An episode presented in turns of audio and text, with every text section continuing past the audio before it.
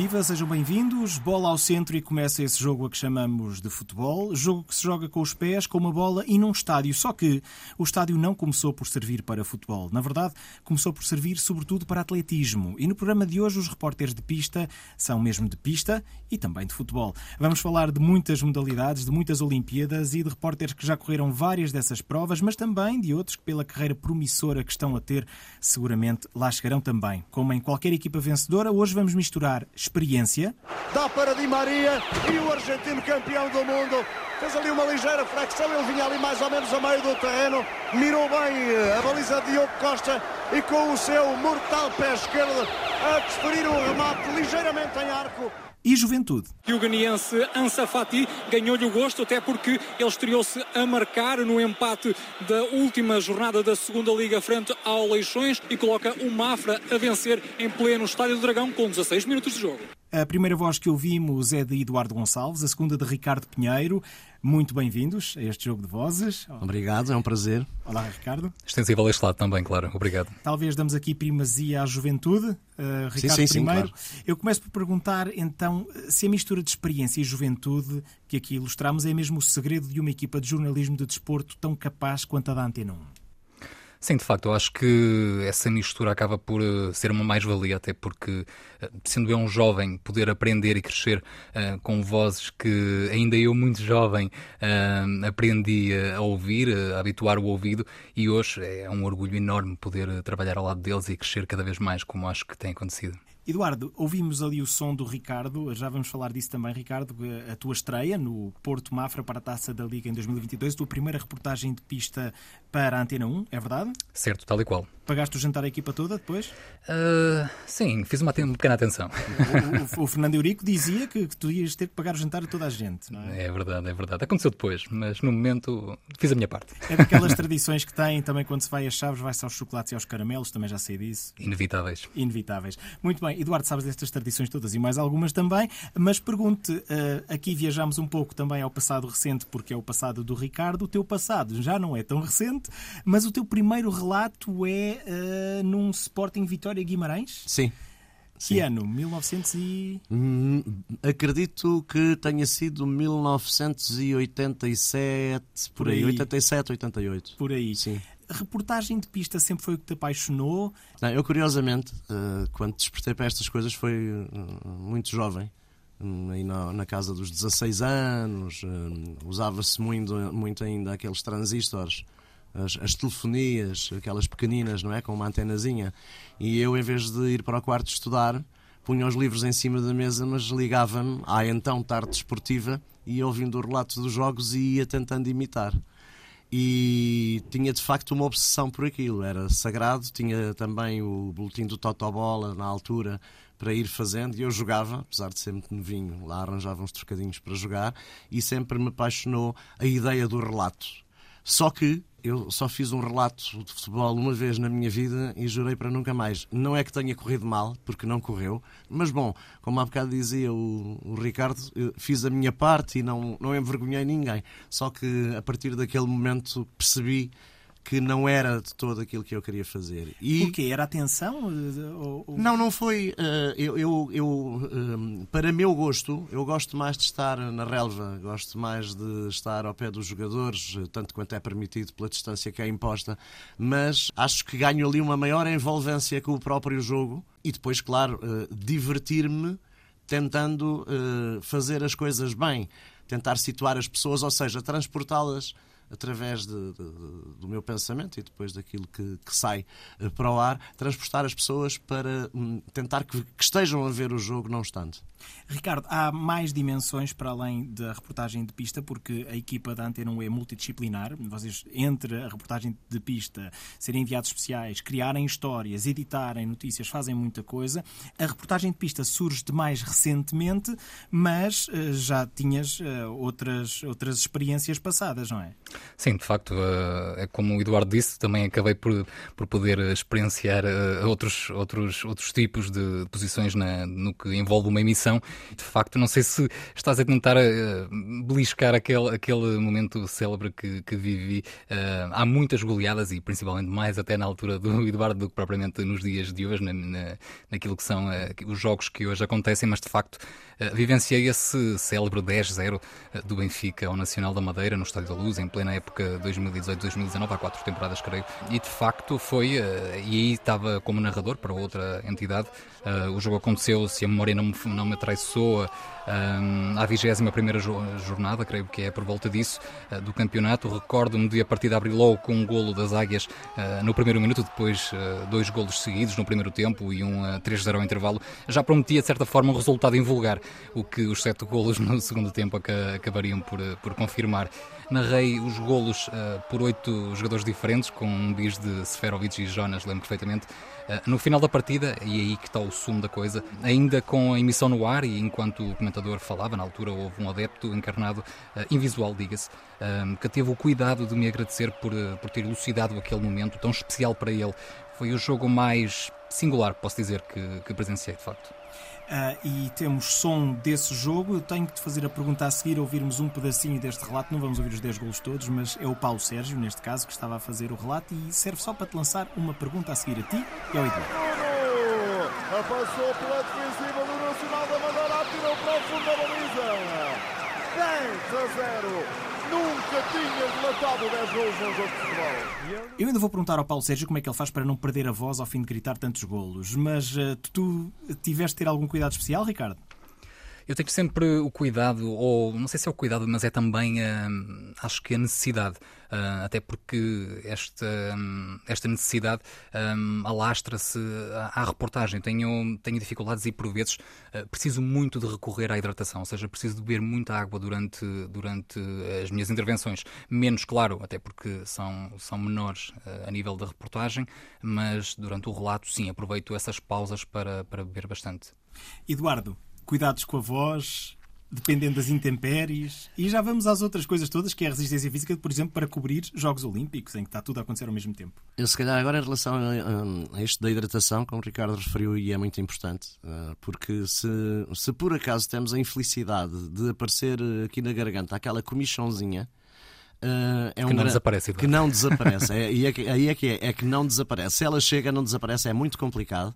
Já fiz várias coisas para evitar isso, felizmente consegui. Uma delas foi um reboçado, uh, mas depois percebeu-se que eu realmente estava a comer qualquer coisa. Era o reboçado, porque eu precisava uh, de, de, de, de, ter aquele doce aqui na garganta para me afastar. Uh, aquele incómodo, mas normalmente levo uma garrafa de água e não sumos, porque lá está, parece um contrassenso com o que disse anteriormente, mas o doce do sumo uh, é pior. Ou seja, uma garrafinha de água por jogo para mim chega, não, também não sou de beber uh, uma de meio litro, em duas horas uh, está de bom tamanho, mas tenho que ter esse cuidado. Depois os médicos vão zangar-se agora, se alguém ouvir, não é? se algum senhor doutor ouvir, mas eu só bebo água gelada. Já me falaram nisso, a Mónica Mendes falou-me nisso, que a água gelada é Sim. melhor para as cordas vocais. Mas desde sempre eu não consigo beber água quente, ou melhor, se eu tiver que tomar um medicamento e se não tiver água gelada, pois uh, uh, lá vou consumir um golito de água natural, mas só água gelada. E até hoje nunca tive qualquer problema na voz por esse facto, antes pelo contrário. Se eu bebo demasiadas bebidas quentes, aí começo a ter uh, aqui uns sinais, mas uh, para mim é sempre gelado. Uh, Ricardo, água gelada, sim ou não? Não de todo, confesso que não tenho a capacidade do Eduardo. Lançámos aqui a polémica. Isto deve ser uma questão genética. Já lançámos aqui a polémica. Uh, mas vens de um sítio relativamente frio, nasceste em Mirandela, não é? Uh, como é que foram os teus primeiros passos, a paixão da rádio de onde vem? Porque o Eduardo já contou a história dele, vem de infância, vem de ouvir os, os ah, relatos e de se apaixonar por isso. Foi a mesma coisa contigo, mas em vez de ser um transistor a pilhas, era um, um rádio um pouco mais avançado? É verdade, deixa-me só recuar à tua primeira intervenção, que é um sítio em que nós costamos dizer que é três, três meses de inverno, sete de inferno, ou seja, é, é de extremos. é de extremos. Exatamente, exatamente. Quanto a esse início, bem, posso dizer que tudo começou de uma forma, de certa forma inconsciente, uh, isto quando assistia um, aos jogos de futebol, com o meu avô, recordo-me, um, isto pela televisão, claro. Um, e numa fase da vida dele em que a visão começou a piorar de forma acentuada e uh, por vezes ele costumava ter a necessidade de rever uh, os lances e às vezes as repetições não eram imediatas ou não passavam, uh, não passavam mesmo e por isso eu sentia a necessidade de descrever o lance que, embora tivesse sido tão perigoso que às vezes pela intuação até da narração, que tinha acabado de acontecer. E sim, creio que foi aí nessa altura, ainda muito jovem, no ensino secundário, que, que tinha percebido o prazer que sentia em contribuir para algo, para alguém que no fundo era uma paixão conjunta. Daí em diante, e também muito devido à situação de saúde do meu avô, claro, passamos a seguir todos os jogos pela rádio eh, e tantos deles através das emoções da nossa Antena 1. Entretanto, a Antena 1 é a tua companhia, depois há um percurso académico que consegues fazer, não é? Percurso académico esse que se calhar não era tão possível na altura em que o Eduardo começa uh, nestas andanças, não é? Há uma grande diferença hoje em dia, a nível da formação que está disponível para quem quer seguir esta carreira, uh, a nível académico, do que havia na altura eu, por exemplo, Eu, por exemplo, não tive uh, de todo, porque o curso de jornalismo enfim, se, se, tomarmos como comparação todos os outros cursos que existem, não é? Todos não, mas o, os mais conhecidos, medicina, direito, sociologia, psicologia, tudo isso já existia há muitos anos e o, o curso de jornalismo positivo por simplesmente não existia, uh, como ainda não estava a trabalhar. Fiz candidaturas à faculdade, só que as médias, na altura, eram muito elevadas, fosse para que curso uh, fosse. Uh, direito, por exemplo, eu tinha 15,6 de, de média e não entrei. Aliás, não entrei nesse nem, nem em nenhum. E como fiz três candidaturas, às tantas digo assim, mas eu uh, aí já estava a trabalhar, mas eu já estou a trabalhar. Uh, quer dizer, estou, estou a tentar investir uh, na minha formação, até na minha cultura geral e tudo isso, e não tenho possibilidade de fazer, então isto às ortigas, eu vou a investir na, na minha profissão. Não estou nada arrependido, uh, até pelas condições que os jovens têm hoje no ensino e todas as dificuldades que têm, inclusivamente de terem, digamos, bons mestres para ensinar a coisa. Eu não sou muito de títulos nem, nem honrarias, e então uh, eu prefiro um, um, profissional de rádio, se tirar um curso superior, um profissional de rádio, não é? Que me dê garantias um, e que me ensine ele, do que ter uma pessoa que uh, aprendeu o que sabe no meio académico, mas por contraponto não tem a experiência que é necessário para passar a devida mensagem, porque isto aqui pode parecer fácil e é, ah, os homens fartam-se de conversar, adoram conversar. Isto dá tudo muito trabalho e é preciso a gente saber alguma coisa, não é? E então, para mim, essa, uh, essa, essa mais valia. Uh, e eu digo isto com toda a vontade, porque eu tenho dois filhos que já concluíram os cursos, tenho um que tirou Direito e tenho outro que tirou Psicologia, e sei muito bem, enquanto pai, acompanhei o desenvolvimento académico deles e também sei as dificuldades e os anseios que eles depois plasmaram e que diziam: Ah, mas isto não está a correr assim uh, bom desta maneira, porque eu disse: ah, Tens de ter paciência, os tempos são outros. O Ricardo falou-nos há bocado do, do facto de na antena não existirem mestres, sim, sim. Mas, mas a pergunta é também aqui para o Eduardo, que é quais é que foram então os teus mestres? Ah, eu tive gente absolutamente fantástica uh, com quem trabalhei diretamente e é óbvio que depois no, no, no Antena 1 não é a única rádio, uh, ainda para mais, uh, nós tínhamos uma empresa chamada Rádio Difusão Portuguesa que por força das nacionalizações e de todos esses realinhamentos pós 25 de Abril, depois acabou por ter ali umas fusões e, por exemplo, Rádio Comercial uh, também estava agregada. Nós convivíamos muito com, com os nossos uh, companheiros da, da, rádio comercial, inclusive íamos para os estádios na mesma carrinha. Mas meus mestres uh, na área do desporto a trabalhar diretamente, tive quase o supra-sumo na, na Antena 1, tive o Costa Martins que liderou a nossa equipa durante muitos anos. Uh, tive uma fase mais posterior Gabriel Alves, tive o David Borges, o António Pedro, o Oscar Coelho, a, a Ido Porto, Ricardo. Era uma voz uh, fantástica, era uma pessoa que me, que me dava aquela pica de ouvir um relato. Eu ouvi, até me estou a arrepiar, porque lembro-me quando foi a final da Liga dos Campeões. Acho que foi o António Pedro e o Oscar Coelho que foram fazer no Prater a Viena. Acho que foi. Em 87, o calcanhar Sim, exatamente. E eu lembro-me daquilo como se fosse hoje. E de facto, o António Pedro tinha um vozeirão brutal de trovão. O Oscar tinha um. Como é que digo? Não, não um vozeirão tão grande, mas era uma voz muito agradável a linear. E, e depois a técnica.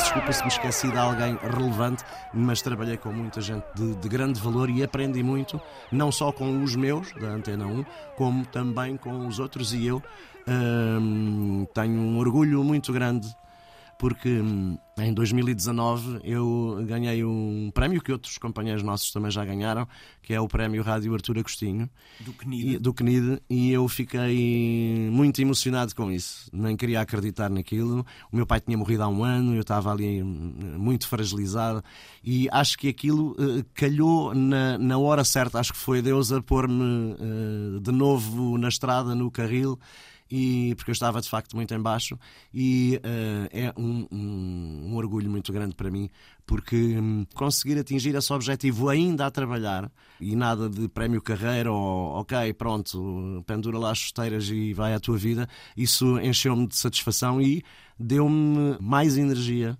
para depois, claro, a gente há de parar um dia, não é?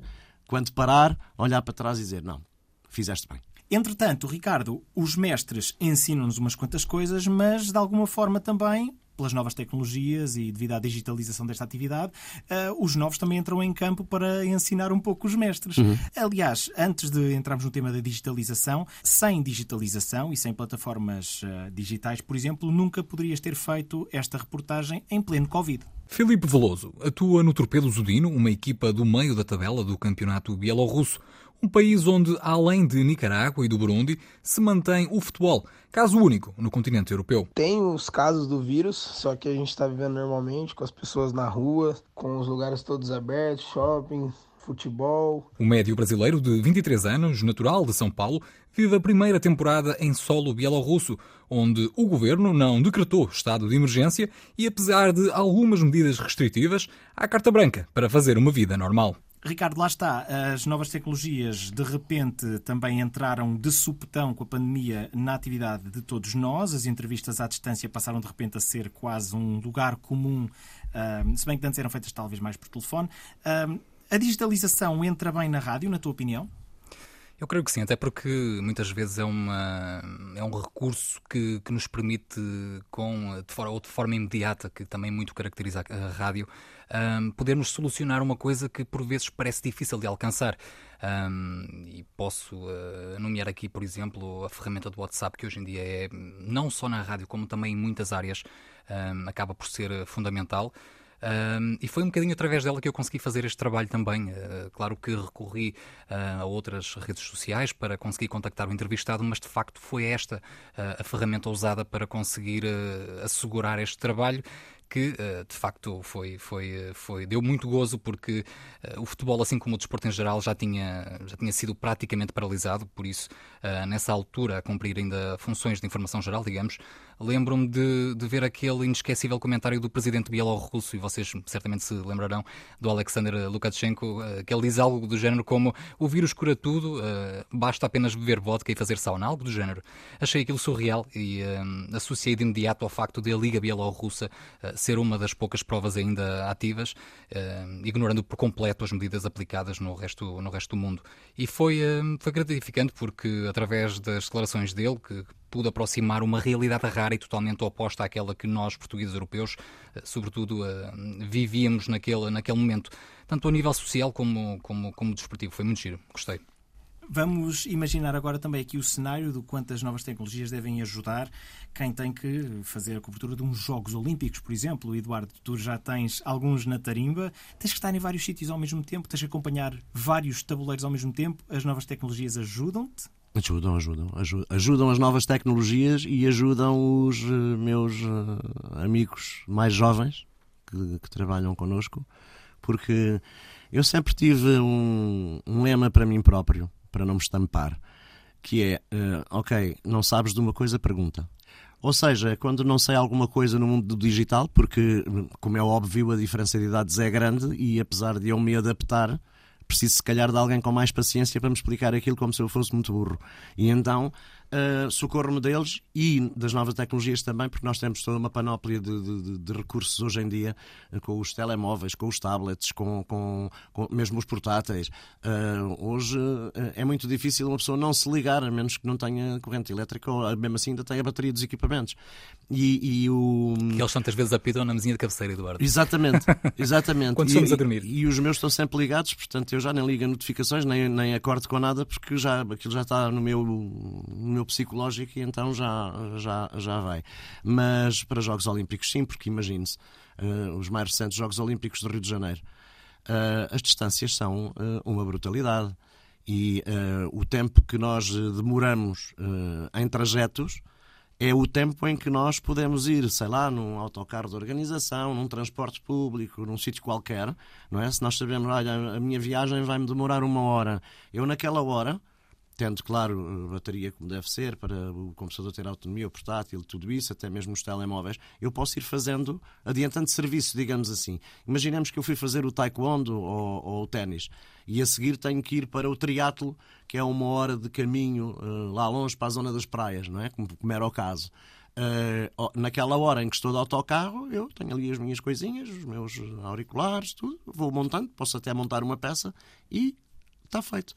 São muitas as recordações, com certeza, também de acompanhamento de modalidades e de jogos, vários Jogos Olímpicos. Temos aqui alguns momentos do Eduardo Gonçalves a acompanhar essas modalidades. Os canoístas portugueses deram o que puderam e uh, marcaram presença nas finais. Uh, enfim, depois já se sabe, corrida decisiva, quem tem mais pagaia neste caso é que toca a guitarra e uh, Portugal deu o, o que tinha e se calhar às vezes até o que não tinha e daqueles que estão ainda a dar frutos, e digo ainda porque a Patrícia Mamona já tem uma certa idade, uh, uh, como é que uma atleta uh, que, que tem Covid de uma forma violenta,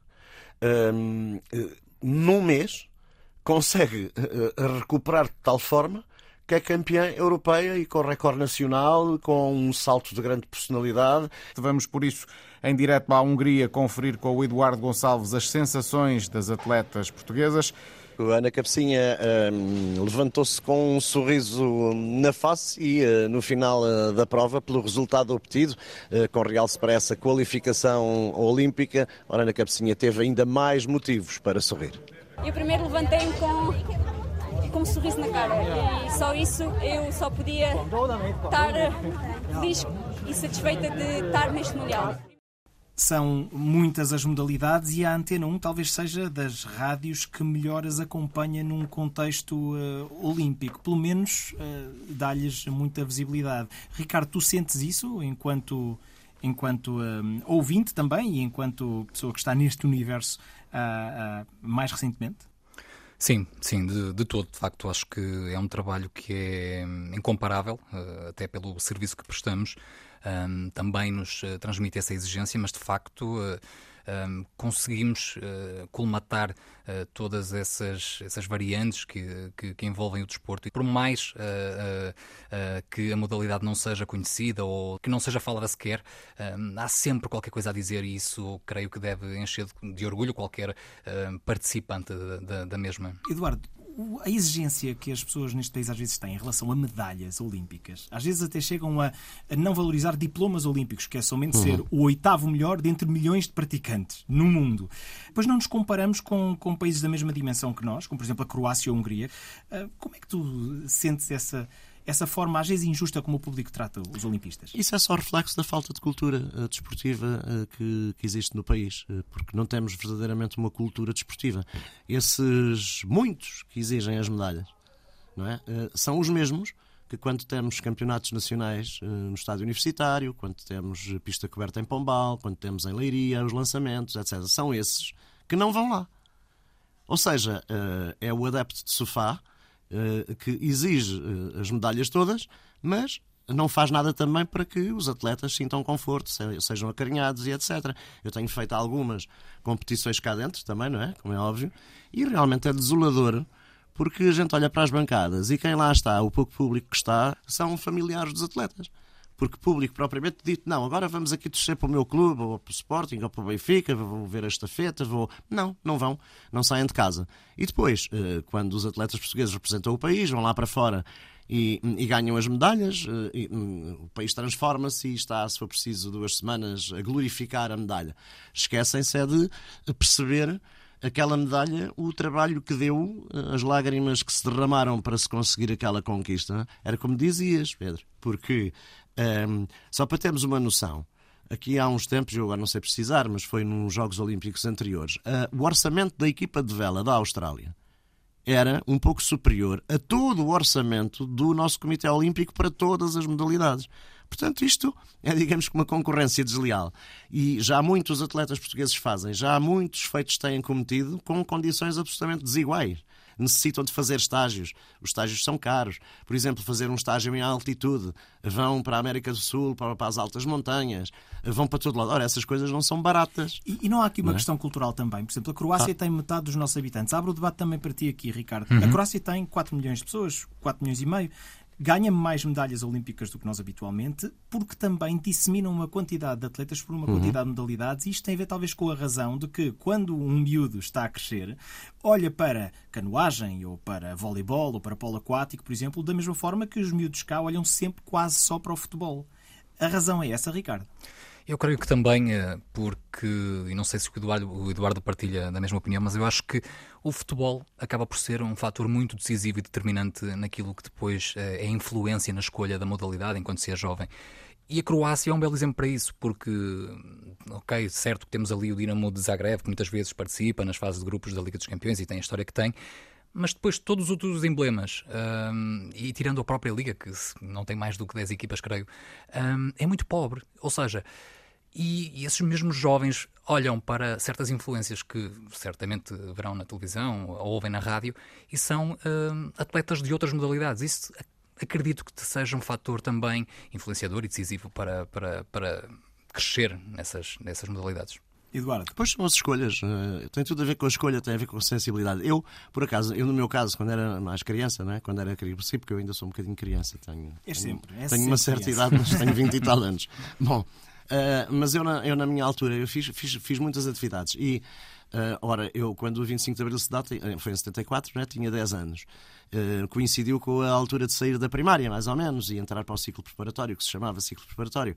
E, e, e, havia um grande boom no país, porque agora é que é, isto agora, pá, acabou o pesadelo, vamos, agora é que é, tudo muita liberdade, e vamos aqui fazer isto, aquilo e aquilo outro. Eu andei em escolas públicas onde jogava tudo basquete, handball, vôlei, rugby, uh, o futebol também. Isso está a voltar uh, um bocado agora. Uh, pois, mas houve um hiato de largos anos. E estamos a pagar a fatura disso. E estamos a pagar a fatura. Eu, eu enquanto profissional na área do, do, do, do desporto, eu, eu, Gabriel Alves, uma vez teve a ideia de fazer um protocolo com o desporto escolar. E eu andei durante um ano, um ano e tal, a coordenação era do professor Fernando Paes, e articulávamos eh, a nossa vida para eu ir às escolas. Aquilo era um programa, salvo de meia hora eh, aos sábados, eh, e então era, era digamos que propagandear o, que se estava a fazer e também chamar mais jovens à prática desportiva e etc, não é? E portanto tivemos, tivemos esse espaço, mas era uma coisa assim muito isolada e as pessoas enchiam a boca com desporto escolar, desporto escolar, desporto escolar, e depois já ia ver, e não, mas qual desporto escolar?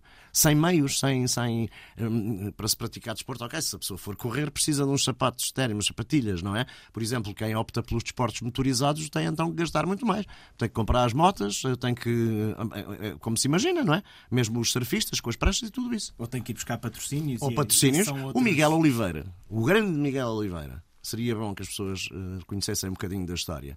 Eh, tem um grande pai, claro, não é? Um pai Carola, não é? E o pai do Miguel ia com o Miguel, ele próprio e mais um amigo ou dois amigos, e iam com eh, a casa às costas, a dormir em tendas, nos circuitos onde ele depois participava, nas provas. Era assim que faziam, porque ainda não havia Miguel Oliveira com o estatuto de estrela que tem hoje, e a família é que tinha que, que entrar eh, com o dinheiro para as despesas. E, portanto, era casa às costas. E, e, e, assim se faz muito, muito, muito do desporto em Portugal. É verdade. Campeões são os atletas e muitas vezes também os Exatamente. pais e as mães. É preciso preciso não esquecer isto. Vamos agora um pouco às vossas sugestões a nível de filmes, a nível de livros. E a nível de filmes, eu acho que podemos fazer aqui um dois em um. Porque um dos filmes da tua vida, Eduardo, está relacionado com o futebol, é o Fuga para a Vitória. Um dos filmes que o Ricardo uh, escolheu é a trilogia do Gol, uh, portanto, aquela que, que a ação passa-se dentro do estádio do Newcastle. Eu acho que entre estes dois filmes há talvez uma enorme diferença a nível de como filmar o futebol. O futebol não é fácil de filmar. O Fuga para a Vitória tem muita história, mas as cenas de futebol são assim mais ou menos, não é? Porquê é que gostas do Fuga para a Vitória? Sim, gosto porque, lá está, um, conseguiram cozinhar ali Uh, um tema até, até pelo, pelos atores. Aquilo é uma mescla, é muito engraçado, porque, embora tenha aquele peso do nazismo e o, o, das, dos campos de concentração, dos campos de prisioneiros, portanto, todo esse drama, não é? acaba por ter muita piada eh, porque os atores que ali estão são multifacetados e temos até o Pelé eh, foi ator nesse filme, eh, o Bobby Charlton foi ator nesse filme. e portanto houve ali uma, uma, uma, uma junção de, de personalidades na área da representação e do futebol não é? Que deu, que deu uh, um, um, filme muito, muito engraçado, todos os estratagemas que arranjaram para, para, para fazer a fuga, não é? Um, e, e, com grandes atores, o Stallone, o Max von Sydow, uh, o próprio Pelé, que é, Pelé é Pelé, não é? E, e muitos outros. Eu gostei muito, gostei, um, misturou duas coisas, enfim, que em princípio não seriam misturáveis, mas uh, acho que resultou bem. Não quero dar spoilers, mas é um filme com o Sylvester Stallone no principal papel, faz de guarda-redes, também na altura os americanos não tinham tanto jeito para jogar a bola. E acabou por ser Foi ali um bocado herói. Exatamente, exatamente. Ele conta que nos ensaios o Pelé disse: tenta defender um remate meu, ele tentou e partiu um dedo. O Stallone. Claro, pois. É, é verdade. Uh, Até mas... eu planeava fogo ao intervalo. exatamente. exatamente. Só que lá está, para quem ainda não viu o filme, imagine uma mistura entre o Grande Invasão do Steve McQueen uhum. e a final da Liga dos Campeões, por exemplo. Pois, exatamente. Sendo, sendo que é uma final da Liga dos Campeões eh, em que uma equipa joga com 10 e a outra joga com 14. Uh, ah, porque claro. é, é um grupo de prisioneiros contra a equipa da Alemanha nazi na altura. Entretanto, estávamos a falar do gol, uh, uh, Ricardo, depois fazemos aqui ponto talvez para outro filme também, mas o gol Talvez a história não seja tão forte como isso, mas de facto é dos filmes que melhor filmou o futebol. Tens essa impressão ou não? Tenho, eu concordo plenamente. Isto porque eu apenas uh, sugeri esta trilogia uh, porque de facto marca-me pelo momento de lançamento, ou seja, eu era muito jovem ainda, uh, tinha todas aquelas ilusões que qualquer jovem de, de, desta idade tem, e, e, de facto o facto de me juntar ali, já creio que no segundo filme, a ida dele do Newcastle por uma transferência bastante, bastante recorde para o, para o Real Madrid, que na altura era galáctico. Ou seja, acabou por eh, abrilhantar ali também muito, muito aquilo que, que, que, um jovem eh, na altura gosta e quer ver e não tanto esse, essa parte rica como, como a sugestão do, do, do Eduardo, sem dúvida alguma, que é um filme que eu também adoro, uh, mas que acabei por destacar este porque de facto fiquei muito preso àquela personagem, confesso, o Santiago Munhas, uh, que é filho de um jardineiro, que sonha ser jogador profissional, como qualquer jovem que, que ame futebol, e depois lá está, é aquilo que eu disse, o Newcastle, Real Madrid, os icónicos galácticos, as participações de David Beckham, Zinedine Zidane, Raul, um, o Shire, do treinador Eriksen e até o antigo árbitro, um, o Howard Webb. Ah, entra... não, o Howard Webb. Exatamente, é de facto, é fantástico elenco que juntou e que hoje uh, já não se faz em coisas assim, creio. Eu confundi o Colina com o Howard Webb porque tem o mesmo penteado. ah, Risco ao meio. Risco ao meio. Relativamente a séries, há uma série, Ricardo, que trouxeste aqui à, ao debate também, uma sugestão tua, que é o English Game. Não sei se viste, Eduardo. Uh, o English Game uh, é importante na medida em que uh, mostra o futebol, mas mostra que o futebol é muito mais que um jogo e que nas suas origens é um bocado um debate entre a classe um, nobre de, de, Inglaterra, a classe, classe, aristocrática e a classe operária, não é? É um bocado essa, essa ideia. Sim, é isso que nos passa de facto. É uma série muito recente um, que conta com talento, lá está, como disseste bem, de, do operário Fergus Sutter, ele que para, tenta mudar a, a, o mundo elitista do futebol da Inglaterra no século XIX, creio. Um, e é uma série que, que demonstra as crises sociais da altura e que retrata as desigualdades existentes depois há também uh, aquela personagem, creio que é o Kevin Guthrie, uma coisa assim do género, que, que interpreta um, a personagem do Fergus. Um, e, e, que tenta mostrar que o futebol pode, pode ter um papel determinante numa, numa época uh, específica em que o fosso social era gigante. Um, e depois, pronto, lá está, uh, retrata muito bem o que é os inícios da, da FA Cup, da Taça da Inglaterra, as fábricas, os operários remunerados, os primeiros, uh, também as alterações das regras começam a mudar e o futebol, a partir daí, creio que mudou para sempre e em seis episódios isso é, é muito bem contado. É uma belíssima série e reporta ao papel do futebol também enquanto um bocado transformador social, Eduardo, porque, por exemplo, a Inglaterra, no momento mais recente, tens, por exemplo, o Liverpool, na altura do governo da Margaret Thatcher, que coloca-se um bocado ao lado daquelas pessoas que, pelas mudanças económicas, ficaram sem emprego. Sentes que o futebol às vezes é transformador social também? É, é. É, é uh, transformador, agregador, uh, é tudo isso. Pode ser solidário, também pode ser horrível, uh, mas tem de facto um papel, um papel social e, e estamos cheios de exemplos de, de, de, contributos de aqui neste caso estávamos a falar de clube, não é? Mas sei lá, os próprios profissionais de futebol, muitas vezes, e até que ninguém saiba, têm uma ação social pela força que, que têm na, na, na, sociedade, por aquilo que representam para as pessoas, e, e têm de facto esse, esse, esse papel. Poderia, era se calhar, limar algumas arestas para que as coisas não ficassem tão diluídas e não só nos momentos eh, bons, porque dificuldades existem todos os dias com boa disposição. São não só estados de espírito, mas as dificuldades existem todos os dias. E nós não podemos, uh, ok, criar uma data, criar um marco. Hoje é o dia da solidariedade com o não sei quê. Não. Temos que fazer isso sempre que há necessidade de provir ao outro que não tem. Tivemos aqui duas gerações, Eduardo nascido antes do 25 de Abril de 74, Ricardo Sim. nascido já depois do 25 de Abril de 74. Uh, não tenho que vos perguntar o que é que o 25 de Abril representa para cada um de vós, porque representa acima de tudo a evolução deste país, mas temos este depois do Adeus para fechar. Ricardo, o que é que sentes quando ouves essa música? É, é, Ricardo primeiro e Eduardo depois, rapidamente, o que é que sentes quando ouves essa canção? Liberdade, creio que é que é o melhor que, que podemos eh, expressar e de facto eh, sou privilegiado por ter nascido na altura em que nasci e, e não ter enfrentado tantas dificuldades que, que, que, outras pessoas tiveram que batalhar para que eu pudesse gozar de, destes privilégios. Eduardo. A mim emociona uma construção poética, porque é uh, um escrito de uma beleza extraordinária. Depois, com uma música que, bom, deve ter-se unido o cosmos uh, e produziu aquilo, não é? E a voz do Paulo de Carvalho, uh, e, e, para aquilo que representa para o país, não é? Mas é, é, mais, no meu aspecto, nem sequer é a questão política que está aqui em cima da mesa. É mesmo uma canção bonita, uma canção terna, uma história de amor, um, um, poema lindíssimo e a música também sempre me apaixonou. E eu, há, há duas músicas uh, que me fazem arrepiar: é o hino nacional e, o, e depois do adeus. E lá está, é outro hino nacional, acaba por ser hoje em dia a música certa, na hora certa, no lugar certo.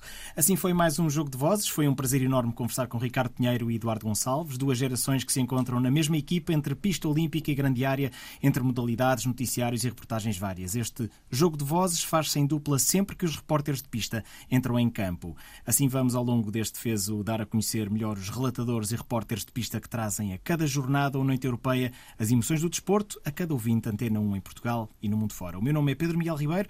Este programa é também uma ideia do Ricardo Soares. Para a semana voltamos a jogar jogo de vozes e ficamos com Paulo de Carvalho e depois do adeus.